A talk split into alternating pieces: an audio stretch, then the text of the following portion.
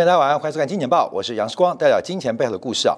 好，今天我们来聊一下台北股市在今天大幅拉回的背景之下，呃，电子股的涨多回吐，那另外航运股的一个撑盘会有什么样的影响？我们要先从美国昨天公布的供应商管理协会 ISM 的八月份制造业的采购今年指数做出一个观察，因为啊，这个昨天晚上公布的美国的这个制造业的 PMI 是优于预期的哦，而且比七月份出现了进一步走高。这个跟我们过去这段时间的假设出现不同的变化，我们要再次跟大家做报告，就是从不管大陆，不管从韩国，包括台湾地区，昨天节目特别提到，包括了东协国家，包括了欧元区 PMI 都出现了转折往下的发展跟趋势，但美国的制造业采购经理指数却意外的走高，这个意外的走高可能会引发一小段全球。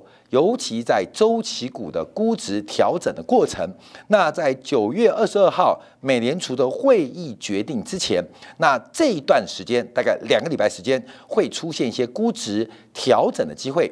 这个调整有的是往上。有的是往下，所以到九月二十号以前会有什么样的发展，我们可以持续来做一个观察啊。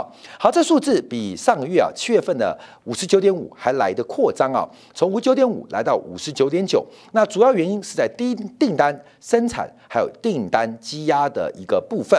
那特别是制造调 i 什么制造业调查委员会的主席有提到，那目前原物料的交货期还有产品运输的困难，影响了所有制造业的各项领域。好。我们看细项，可以更清楚的看出这个方向。再来观察，为什么说从现在九月初到九月二十二号之前会有这个航运股估值调整的一个机会？全球航运股，不管从赫伯伦特到马士基，到包括了中远，包括了日本三船商景啊等等的日本游船，包括了台湾的航运股，最近股价涨不涨，跌跌不动，在等什么？这是一个利润跟时间的较量。利润跟时间的一个发展的竞赛，那这个时间的。延长会决定利润的变化，而利润的变化会影响到整个航运股的估值。所以，我们先把背景讲完之后啊，我们再观察航运股的估值现在会出现什么样的投资契机。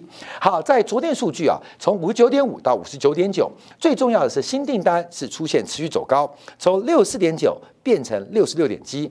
那生产的这个调查啊，从五十八点四到六十的附近。那唯一比较不好的是库存在反弹，包括了整个制造业库存从四十八点九来到五十四点二，代表目前啊这个美国制造业的库存，尤其是产成品的这个还有原材料的库存，目前其实已经修复的差不多了。那客户的库存从二十五提高到二三十点二，那这个扩张当然是个加分。可是啊，我们看到这种扩张代表库存修复的速度。我们讲什么叫库存修复？受到新冠疫情的影响，使得全球供应链出现了供需之间的矛盾跟中断。所以过去这段时间炒作的都是库存回补的一个题材。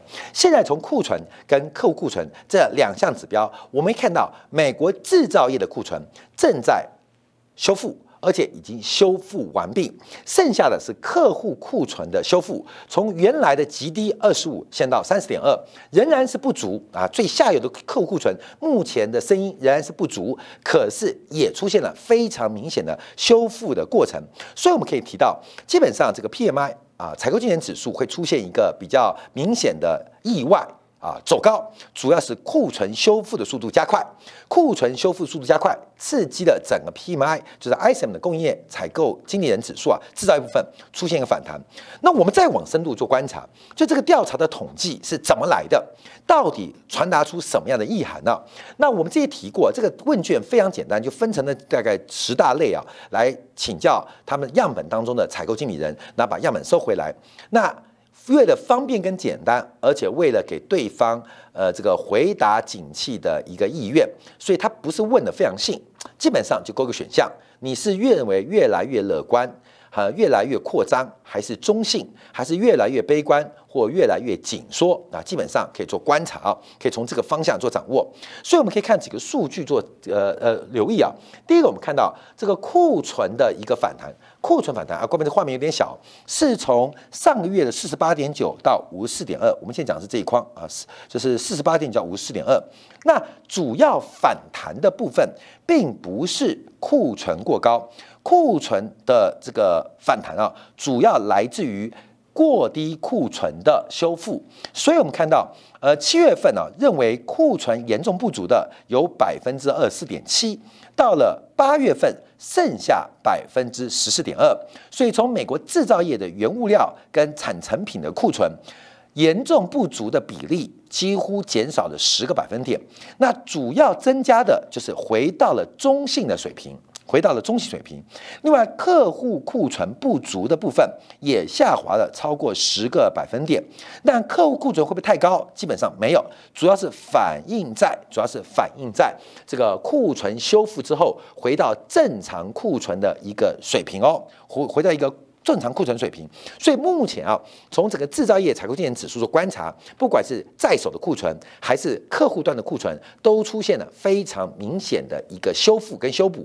那这个修复修补就跟我们的观察一样，在上半年美国的零售销售这个数字是不可持续的，这个金额是按照所得跟储蓄等等的这个因素做观察是不可持续的，所以大量的订单。基本上，这个库存修复速度会超出各位的预期。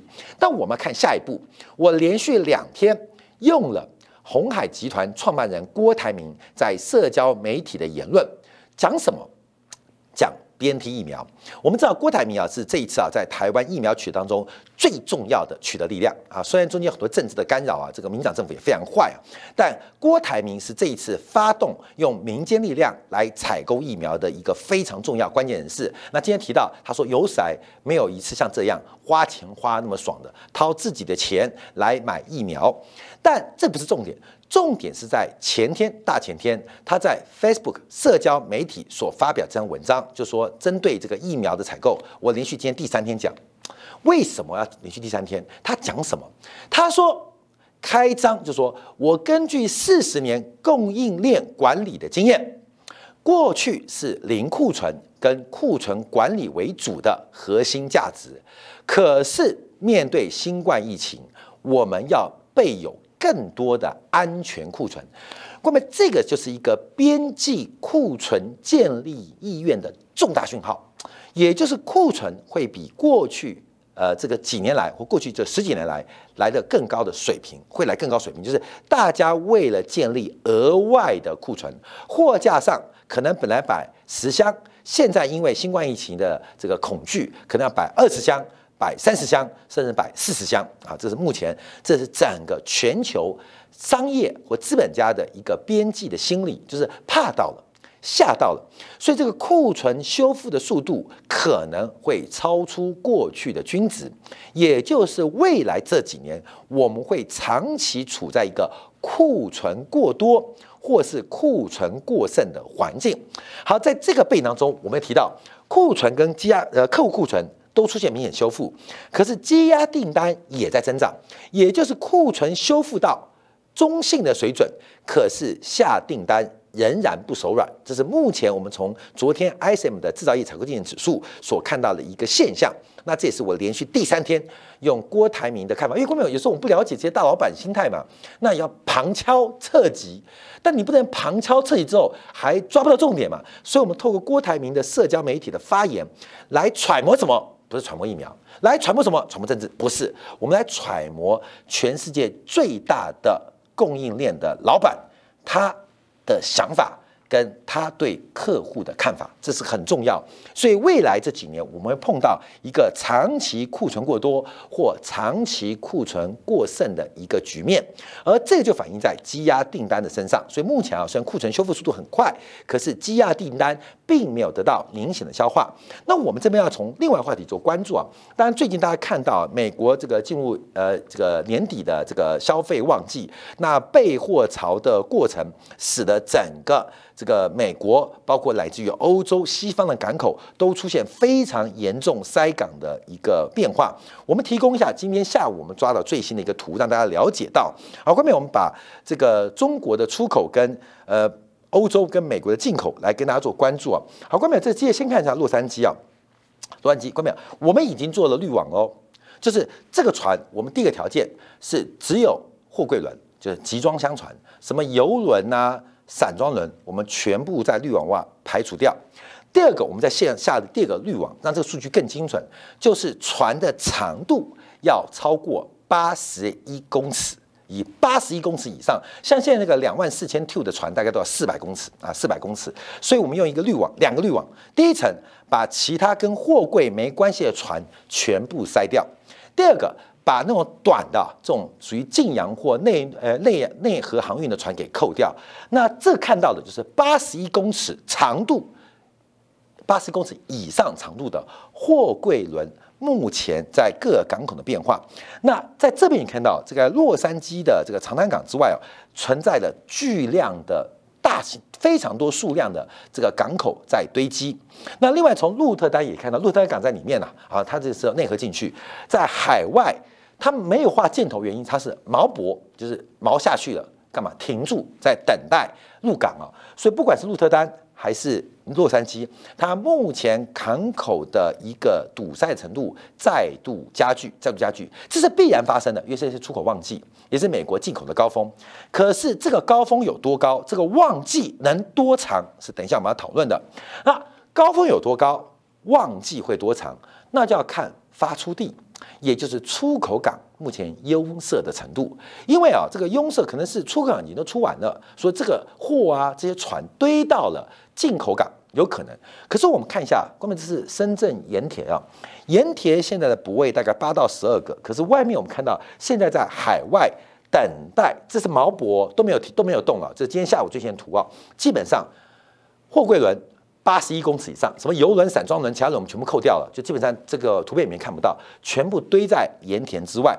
那另外看到，这是洋山港，上海洋山港在外海的停泊，还有另外包括了像这个宁波的外海的一个这个图啊，做关注啊。所以我们看到现在的出口港也在拥塞，也就代表这一次的出货的高峰会比原来来的更高。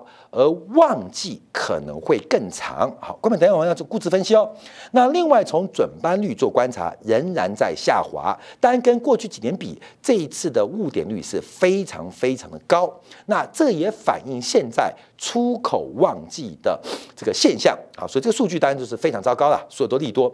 可利多反映了没？当然反映了。关没有？我们等下讲是还没反映的事情啊。所以不管塞港，你知不知道？你我都知道。关于关心航运景气的人，对于目前洛杉矶外面塞了几条船，对于目前盐田、呃洋山港外面等了多少船，其实大家都非常了解。而这些了解一定反映在市场上的价格，在一个效率市场的前提之下，基本上所有的价格都已经反映了过去、现在还有未来即将发生的事情。这是我们一个非常重要的重点。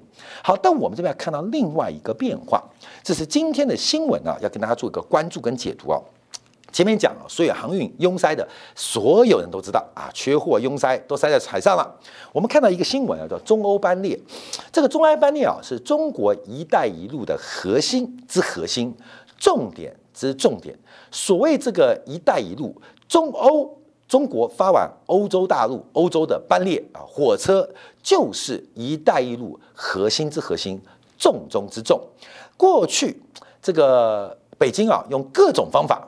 希望呃，不管是补贴，不管是政策，不管是奖励，希望这个中国的出口厂商跟西方欧洲的这个呃买方都能够多多使用中欧班列的这个运能。可是啊，各位朋友，这个杀头的生意有人做，赔钱生意不愿意做嘛。这个中欧班列的效率啊、价格啊、省的时间呢，其实啊，各位朋友。都有一些明显的优势，可是习惯改不掉啊，习惯改不掉。而且这个中欧陆上班列啊，基本上会动到国际上传统这个货运生态性的奶酪，你懂意思吗？因为我们都这样玩嘛。那为什么？就是我之前各位，我是最有名的，我讲的 Intel 的 WiFi。不是 WiFi 了，这个 WiMax 啊，在二零零五零六年呢，这个零六年零零七年的时候，那时候最红的是 WiMax 啊，Intel WiMax。当时我就讲了一句话，我跟你讲哦，关于视光长做的预言，为什么我今天红到现在？因为我们的预言比懂通讯的人还更懂通讯。当时我讲 WiMax 一定失败，Intel 推那个 WiMax 通讯的一定失败。哎呀，我跟你讲，好多观众骂我，甚至我有一些做通信产业的朋友，我说视光你不懂，不懂，我还真不懂 WiMax。但我问了一个人，我问了一个非常好的朋友，是当时啊台湾这个东升宽频就亚太电信前身啊的设备采购，他说世光啊，YMAX 超强的，你知道吗？当时他们买的是什么设备？买的是华为的 YMAX，在台北市装了一台 YMAX 设备，澎湖的接收站打到曼歌，这是 YMAX 讯号强度跟覆盖能力跟传输能力强到歪掉。好，我一听到就知道 YMAX 死定了。哎，为什么世光会有这种想法？后面因为照这个逻辑啊，台湾只要装三个基地台，就足够一家中型的电信商的使用。你懂意思了吗？现在装四 G、五 G 基地台都是几万个或几十万个起跳，五 G 的那种小型的那种发射站是几十万个起跳。那为什么三个不好，偏偏要买几万个呢？为什么？为什么？因为假如英特尔的 YMAX 能够成功，能够产业化，那现在的电信业者他就会消失在历史的尘埃跟灰烬当中。假如三个经济台可以覆盖整个台湾地区，那要台湾的中华电信、台湾大哥大远传来干嘛？假如 YMAX 技术能够那么强，要中国电信、要中国移动、要中国联通来干嘛？华为或英特尔的合资厂就可以取代这些电信服务商。关键你知道电信是一个多大的生态系吗？英特尔的 YMAX 技术可以颠覆整个电信生态系。你知道电信生态系背后有多少的官、多少的商、多少利益的连结吗？英特尔想做的事情是不是产业革命？他要搞一个地球上最大的工业革命。所以在两千零六年，我直接讲 YMAX 失败，哎，当时被骂翻了。后来啊。台湾因为台湾产业重压 YMAX 嘛，全部死光，全部死光。那我也不期待那些人感谢我，为什么？因为他们的坟墓，我跟你讲，现在都已经那个墓碑都已经呃呃被封死了，你知道吗？那墓碑都封死了，那个树都变成神木了，旁边墓碑两个树长成神木了。后面我讲什么意思啊？中欧班列要成功，基本上多难，难如登天。为什么叫难如登天？第一个是中欧班列中间的政治角力就非常复杂。第二个，它要动的是全球过去从呃这个二战以来，说是说货柜航运以来，货柜标准化之后的一个庞大的货运生态系，而这个货柜航运的生态系又以海上运输为主要的设计，所以全球的货运基本上它的枢纽都是面海做设计的，都是由面海做决定的。你懂？关美老师说，大家都干厦门港、呃盐呃盐田港、呃宁波港、洋山港，中国也这样，西方也是这样。所有的运输在国际贸易的推波助澜之下，全部都是面对海来做枢纽端的设计。这个设计不仅是官的，也是民的，中间有更多的资本。所以中欧班列这种“一带一路”的发展，基本上它会把所有原来枢纽设计的想法完全给打破。给打掉，所以中欧班列要成功本来就非常难。可是无巧不巧，在过去这一年，全球的货柜航运在缺船、在塞港过程当中，在最新新闻就是这个九月一号开始啊，昨天发的新闻，九月一号开始，中欧班列第一个暂停好几个呃接破的这个场站，第一个暂停接货，第二个要调高报价。为什么？因为中欧班列。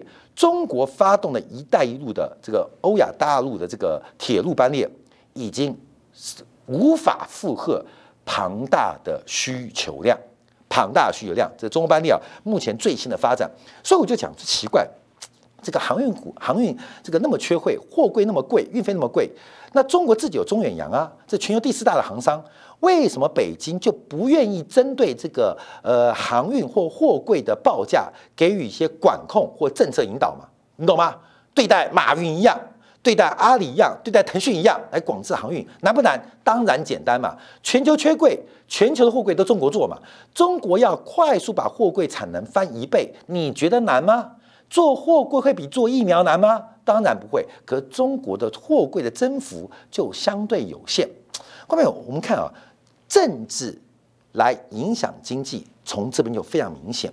我们现在看来，最终全球运价涨到天上去，最大最大的受惠者，最大最大的政治受惠者就是“一带一路”的中欧班列。你们都缺柜，你们都缺船，你们都塞港，还有第二个选择，这 Plan B，呃，Second Source 就是中欧班列。所以为什么中国不愿意去管制？你看中远赚成这样子，政府它央气啊，为什么不管？因为海上运费越高，货柜越缺，越塞港，大家就会把 Plan B 所谓的中欧班列拉成 Plan A。这就是一个关表说经济跟政治之间关系啊，有需要去思考，我们去思考。所以中班列怎么活的？努力半天，求爷爷告奶奶，拜托上我们的火车。你求爷爷告奶奶，告姑姑告奶奶都没用啊，关没有？一缺柜，现在反过来哦。是托运方求爷爷告奶奶，你的火车能不能再加挂五列，让我再上十个柜上去？不行，现在不行，好，所以很妙，这经济为政治服务，透过价格机制来改变大家的消费习惯跟产业环境，这就是北京的社会主义市场经济。的恐怖的地方啊！好，那我们当然看提到这个变化，好，关门，那我们要讲什么啊？我们要讲什么？来来来，我们先讲这个航运报价，当然趋走高，因为从中央班你可以看出来啊，这个运费的高峰跟旺季，一个会更高，一个旺季会更久。而且我再次跟他提醒到，为什么从中央班里来讲，假如运费是为了服务中国的一带一路，假如运费可以服务中国的一带一路政策。货柜的供给在该少的时候绝对不会多，运能在该多的时候绝对不会少。假如货柜的运费能够服服务中国的一带一路政策，谁会开心？谁会笑？关键影响谁会笑？那要操作这种贵的供给或是运能的供给，它能够服务政治，这不仅是资本家最大的利益，也是资本家最大的。政治结盟，所以这个旺季多旺啊，运费会多高？好，观众我们就慢慢观察。好，这运费不会走高，我们因为时间关系，我们就要快速讲回来台湾的这个航运股啊。我们在这一次航运产业当中，从股价净值比的分析当中，为大家掌握到低点啊。有的观众笑我说，时光这个航运可以讲一年多，哎，会讲一辈子啊？不会，因为每年二零二零年讲二零一九年，我们看黄金多厉害，二零一九二零二零年。会讲二零二年上半年看这个呃黄豆多厉害，那今年上半年我们讲我们看石油多厉害，也讲航运多厉害。我们在二零二零年的八月份连做了三集甚至到五节节目，用 P/B ratio 用管呃经济学的垄断的逻辑来分析货柜航运的这个市值的潜力。那另外一部分是在我们在七月初，我们也做了另外一个反向操作。除了对于现金流投资外，我们在七月初跟大家建议，货柜航运以台湾为例，这种股价净值比的逻辑是不可持续的。假如做放空货柜航运现金流的操作，一年。会有三成的期望值啊，我们就用 P/B ratio 的逻辑跟大家分析啊。你看七月初节目就看过了。好，那没有等到一年，等了一个月啊，这个货柜航运就跌了超过三成啊，跌超过三成。我们在七月底的时候跟大家又报告，以技术分析的逻辑啊，航运股的跌幅。两段满足了，两段满足的七月底。好，从七月底到现在又隔了一个多月。为什么我们今天要讲货柜航运的题材跟机会啊？看到没有？因为在九月二十二号之前，在美联储正式调整利率跟货币政策之前，会有一个政策的空窗期，而这个空窗期可能是有一些故事会发生。好，我们先看一下以台湾最大的这个货运航，我们讲最大的长荣，其实阳明跟外海差不多了，就比较好了。我们有长荣。的股价做观察，从我们从七月，从去年八月分析货柜航运，我们举的是应该是长呃阳明为例吧，忘记了，好像是阳明还是长荣，我们那时候是八月份讲长阳，忘记了。好像是阳明吧，还是长荣？就讲货柜航运的这个潜力啊。去年八月，在今年七月初，我们讲的是长荣为例，因为最大嘛，讲最大，避免大家说我们影响上，讲最大都可以啊，讲最大的长荣。好，讲长荣这个做放空现金流的操作，基本上一年有三成的期望利润、期望值啊，因为有风险、有机会乘以几率。好，没有想到一个月到了啊，三成就到了。在了七月底的时候，我们提到两段测幅满足，官媒可以稍微做观察，它跌幅满足就满足了，满足之后看它干嘛？好，一搞就搞三个月，一搞就搞不，一直搞就搞一个月啊，搞了将近五周的时间，就变横盘整理。那最特别是量能大幅度的收缩，这个啊叫量跌价不跌，多空就会逆转。量跌价不跌，多空就逆转。关没有？视光看股票其实很厉害的啊。我是怎么发迹的？不是现在讲，以前我是盘中的主持人呢。你知道盘中要做收视率怎么做？就要赌行情啊，不是赌明天呢，是赌今天收盘呢。我以前是做开盘的台北股市主持人，我在东森，对手是非凡，非凡是台湾最早做股市解密目的，东森做财经台晚了超过十五年。怎么追非凡？怎么做非凡？因为盘中的观众就是要看准度，能让帮赚钱，基本上你就是好节目。那视光当然就是创造一个奇迹，把呃这个长期。独占台湾财经媒体的东非凡给干掉，就在东升。我做盘中那一段很了不起啊。后来我离开，数据慢慢掉，掉到现在我也不知道怎么样，怎么赢的？根本怎么？这是不想炫耀，就是我们很多方法可以从早盘开盘预测尾盘，不能说每天对了，但极具参考性，也得到十五年前观众广大的信赖。那既然呢创造个奇迹，所以时光后来就被调去做晚上的黄金时段的节目，做到现在啊，快快乐乐的做到现在。那所有说看盘的故事跟逻辑啊，跟大家分享。那现在就要看到量破价不破，那多空会做转折吗？好，我们就要关注啊，因为我们特别讲到 P/B ratio 这种重资产的公司，而且这种景气非常循环明显，就是高峰很高，低峰很低的时候，特别要观察的是股价净值比，不是看。P ratio 不是看市盈率，不是看本益比，是看 P/B ratio，是股价净值比。那现在很简单嘛，这股价在这边啊，一二五、一二八、一三五、一四零，到底高还是低？那是 P，叫来研究它的 B 啊，P/B ratio 嘛，就是股价净值比关这个 P 嘛，P 是市值嘛，市价嘛，B 就是 ratio，每股的价格跟每股的净值嘛，P/B ratio 的关系。所以不管去年八月我们为什么看航运股，为什么七月份说？可以放空现金流，其实都从 P/B ratio 来看嘛，这是一个教学过程，希望大家能分享，不要听坊间们乱扯。看均线，均线怎么样嘛？均线怎么样嘛？均线怎么样嘛？怎么样？现在季线之下，你去空吗？你空吗？空也不会赚钱。那多吗？二十日均线翻阳了，多会赚钱吗？不会嘛？鬼鬼扯。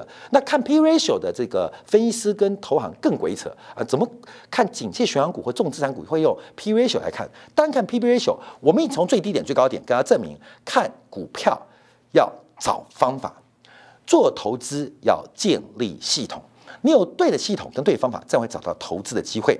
所以，我们从低点到高点，我们都用 P/B ratio 来观察航运股的变化。那大家只对 P 有兴趣，可是重点 P 是由 B 决定的，就是。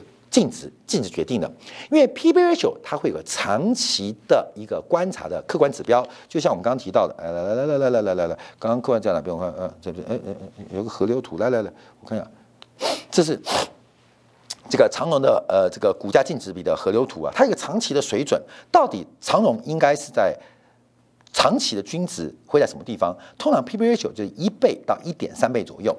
在长期观察，那现在我们要回来讲的 P/B ratio 就是 P 跟 B 的关系。股价今天大概是一百三左右啦，在一百三、一三五都无所谓。那我们看主要是 B B 的过过程啊，因为我们看到在第二届的时候，长荣的净值是三十四点二八啊，三十四点三。今天的股价我们赚一百三，好，算是个整数啊，一百三。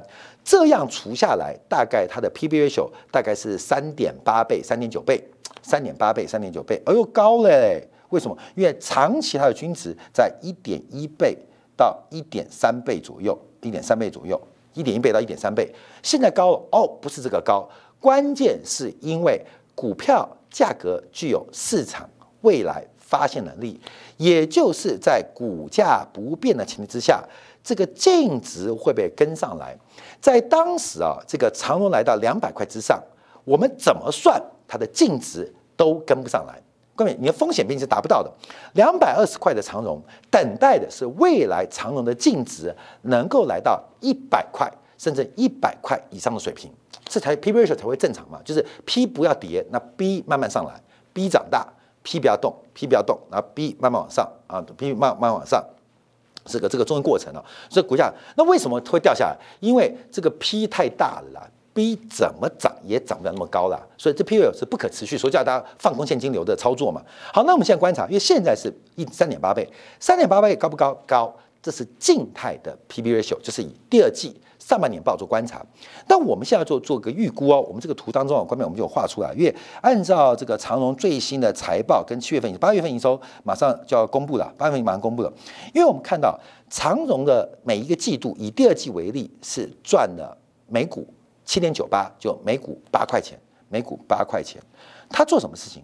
他的季营收。季营收应该在九百亿左右了，七百九百九十亿，九百九十亿左右。它的税后净利率是百分之四十八，百分之四十八，所以可以这样估计啊。所以那股本是五百二十七，股本是五百二十七亿，所以每股 EPS 十八块钱。那七月份的营收来到了四百五十八亿，也就是七月份的营收，假如我们简单乘以三，因为现在国际行价已经到九月份嘛，可以简单乘以三，它基本上。它的第三季营收可以接近一千四百五十亿以上，甚至讲一千五百亿啊，因为以前我们按照这个增速在一千五百亿以上，一千算一千五百亿好，我们就一千五百亿好，一千五百亿，一千五百亿啊，观众注意哦，因为第三季的运价又比第二季来高，所以税后的净利率应该比四十八 percent 来的高，我们可以简单估计，好，增加不要多，增加两个百分点，所以第二、第三季的盈余可能就会在七百亿元之上。每股大概会赚到十三块钱左右的水准，啊第二季赚八块，第三季赚十三块的水准，这是一个估计啊。这估计按照它的营收的增速，还有营收的成绩，按照它的税后净利率来估算它的 EPS 十三块。好，郭淼，我们刚讲第二季是三十四点二八，加了第三季，它就变成四十七块喽。这都假设哦，股价是一百三嘛，从刚刚的三点八倍到三点九倍，忽然发现，嗯。现在变成剩三倍，变成剩三倍贵不贵？三倍当然还太贵。那我们就要估计第四季。这是我前面从 ISM 的这个订单库存、客户库存，再看到目前中欧班列这个航运的报价再往上的空间不大，或许不大，可是会比大家想象中来的久，来的久，变化就特别。第四季它能够赚八块还赚十三块，我们不知道。赚八块，它的净值就会变成五十五块钱。假如它第四季再赚十三块，它的净值会变成六十块钱。还有明年第一季跟第二季哦，用一百三十块钱来除以它的净值，它的 P/B ratio 的动态发展就不是三点八倍，不是三点四倍，不是三倍，甚至不是二点六倍，甚至回到了两倍以下。我们今天提到时间跟利润的竞赛，这个利润来自于哪边？来自于时间能够维持多久？我们对于一个产业到底维持多久不知道。有时候过去像台湾红过保龄球，保龄球到底红多久不知道。过去两年台湾曾经红过射飞镖，摆几个飞镖机台可以赚多久？还有红珍珠奶茶、红柠檬爱玉，关键是多久？其实都是暴利。可重点是和可以维持多久？是维持三个月这个热潮就结束，还是维持一年就结束？还是像台湾的珍珠奶茶已经出来了十五年还没结束？后面就会形成不同的产业生态系，会形成不同的产业关系，会形成不同公司的利润成型。为什么我们看到航货柜航运股，尤其以台湾为例，它的 P/B ratio 正在下滑，因为它的 B 正在长大。更重要的是，我们从这张图表当中已经没有画很复杂的，它的资产负债比正在用一个非常快的速度缩减，这个缩减会使得它的 P/B ratio 更加的提高。一个是常态的 P/B ratio，它的均值要往上拉；第二个是现状的 B 在扩大，分母的扩大使得 P/B ratio 往下滑。所以面对啊九月二十二号美国改变利率跟货币决策之前，那。航运股的估值会有什么样的表态，我们就拭目以待。好，感谢大家今天收看，明天同一时间晚上八点，杨树光在见报与大家做尽情的分享。